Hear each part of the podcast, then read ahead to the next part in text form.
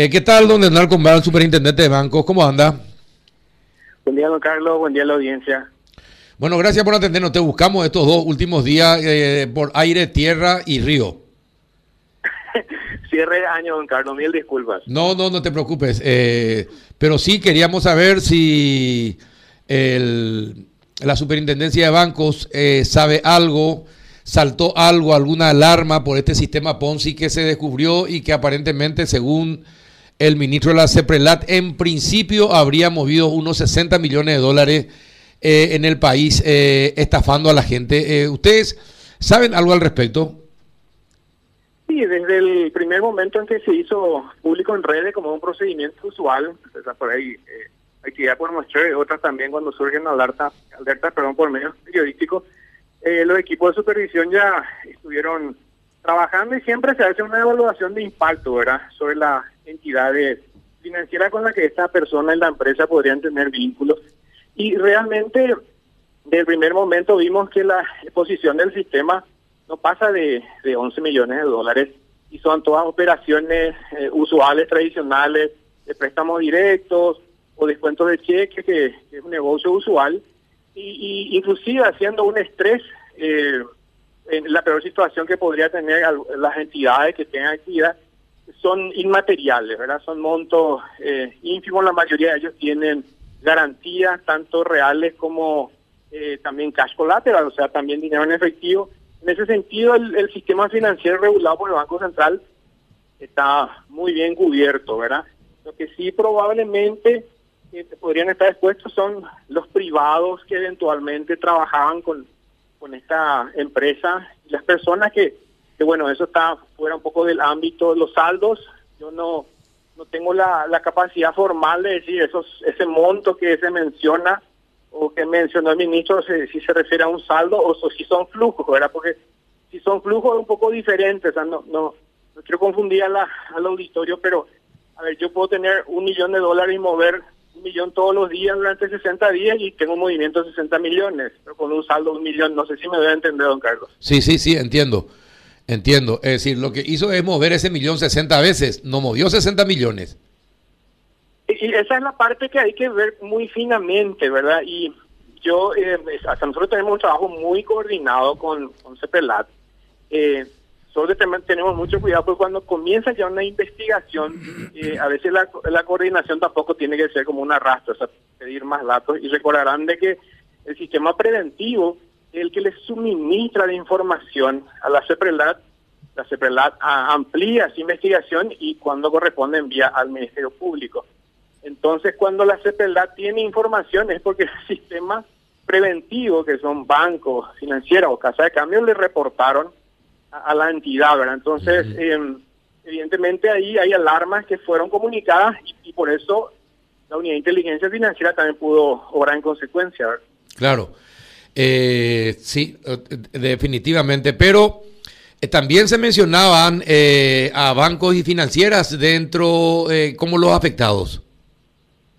Por eso le decía, eh, Carlos, hoy todavía no tenemos una cesación completa de pago. O sea, hoy los préstamos todavía están dentro de sus plazos, dentro antes y después el, eh, la persona y la empresa eh, no pueden cumplir. Los bancos tienen sus mecanismos, por- por eso me refería que tienen garantías tanto hipotecarias, otras reales y también eh, depósitos, certificados de depósitos que ellos pueden hacer líquidos. O sea, yo creo que el sistema financiero está muy, o por lo menos las entidades Muy firme. eh, Mm. que nosotros regulamos están muy bien cubiertas, pero Ajá. son de, eh, de uso, a ver, son, son profesionales, ¿verdad? Probablemente el nivel de análisis crediticio y garantía que puedan tener los otros privados hayan podido confiar en esa persona en la empresa, no sé qué salvaguardas habrán eh, habrán pedido, ¿verdad?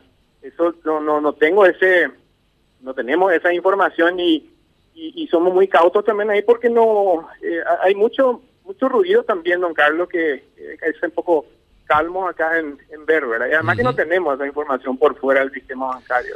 Pero hay, hay, hay cuestiones que llaman la atención. Eh, me imagino que las instituciones encargadas de los controles eh, están interconectados. Eh, si salta el nombre del señor Arza, tiene que saltar, al parecer, que el señor Arza fue testigo en el caso Ramón González Dar de su hijo.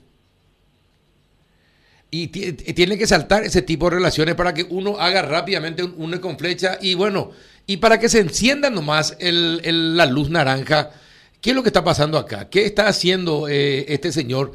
Cosas como esa, por eso, por eso te pregunto, superintendente, si eh, saltan ese tipo de alarmas o no, o no hay ese tipo de une con flechas.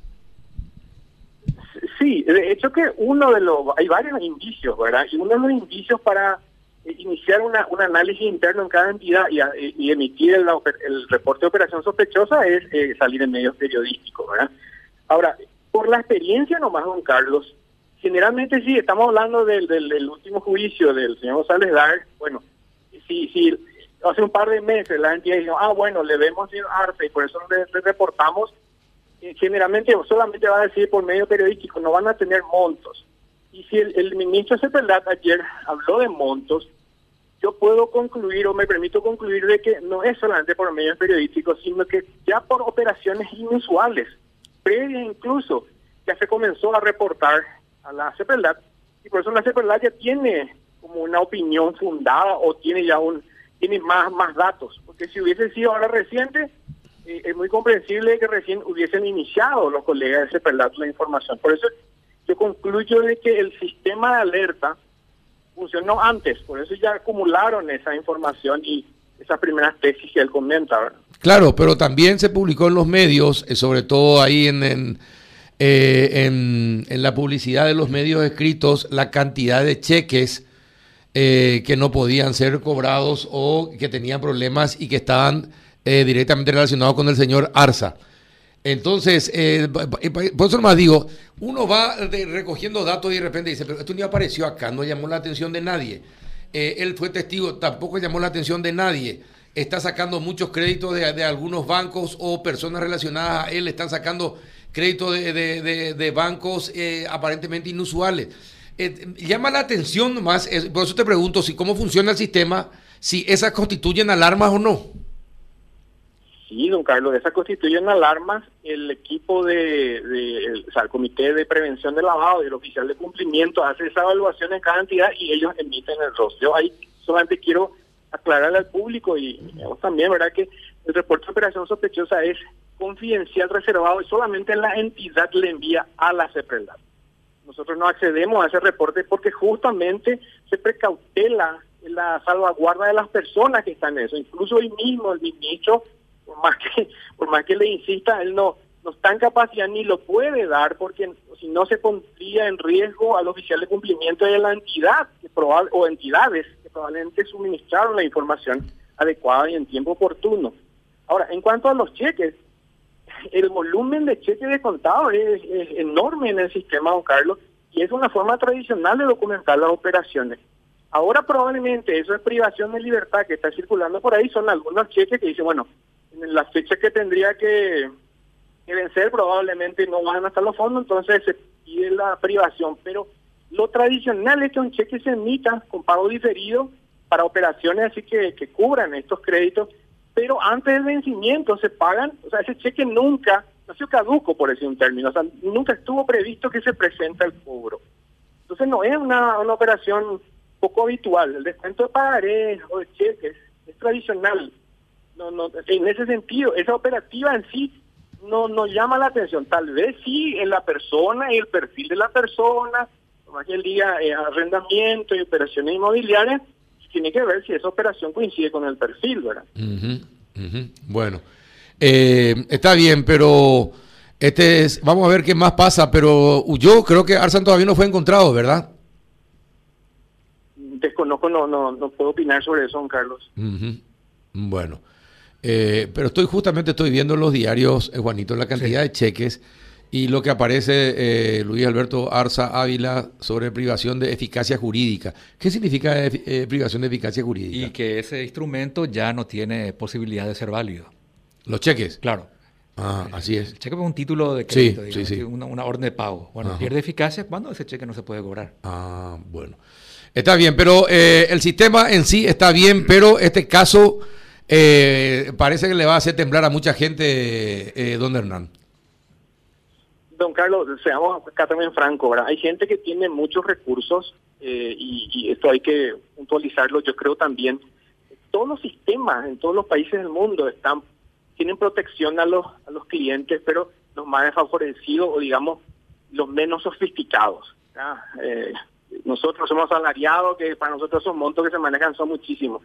No está para los empresarios o personas con grandes recursos que se supone que son sofisticados y tienen gente que le asesore dónde va o no colocar. Entonces esos son riesgos que se asumen. O sea, si estas son correcciones usuales que se van a dar, yo lamento, o sea, nadie quiere que nadie pierda un centavo, pero los montos que se manejan son de otro nivel, ¿verdad? No, estamos hablando del depositante o, o inversionista común, ¿verdad? Que sí, que sí merecen mucha mucha atención. Estos no son esos casos. Y estos estos cheques que no se pueden cobrar, ¿ustedes tuvieron información de ellos? Le, los bancos les avisaron de que esta persona estaba eh, con, con, con esos problemas de cheque que no podía cobrar? Esos cheques que, que bien está mencionando ahí Juan, Juan es, son cheques que todavía no vencieron, o sea, no, no tienen ninguna irregularidad todavía. Alguien está intentando de que por la justicia se le quite la eficacia y el día que se quiera presentar eh, no sean válidos, le quiten esa validez jurídica. Pero esos cheques generalmente, el volumen de cheques que se emiten, pero se rescatan antes de vencimiento es la práctica usual. Eso no, por eso te decía, no es la operación en sí, sino hay que mirar a la persona y sus operaciones, Juan Carlos. Bueno, eh, vamos a ver. Eh, el propio ministro de la ayer, el lunes nos dijo una cosa, ayer ya eh, dijo otra cosa después de lo que investigó mm. en dos días. 60 millones de dólares aproximadamente es lo que habrían movido bajo este esquema Ponzi. y bueno, están las alertas. algo pasó, no es que no pasó nada. Evidentemente, don Carlos, por eso te decía al inicio, si el, la CEPRLAT y el equipo de inteligencia de la CEPRLAT maneja esos montos, dada la experiencia, uno puede concluir de que ya tenían eh, las alertas y los reportes con anticipación, no solamente por, eh, por lo que circuló en las redes el fin de semana. Bien. Juan, ¿alguna consulta? está todo bien. ¿Seguro? Seguro. ¿Seguro? Bueno, perfecto. Te liberamos, Juanito, no te hizo, te salvaste de don Hernán, ¿eh? Con mucho gusto a las órdenes, cuando guste. Un abrazo, muchas gracias. Muchas gracias. El superintendente de Banco Hernán Condal.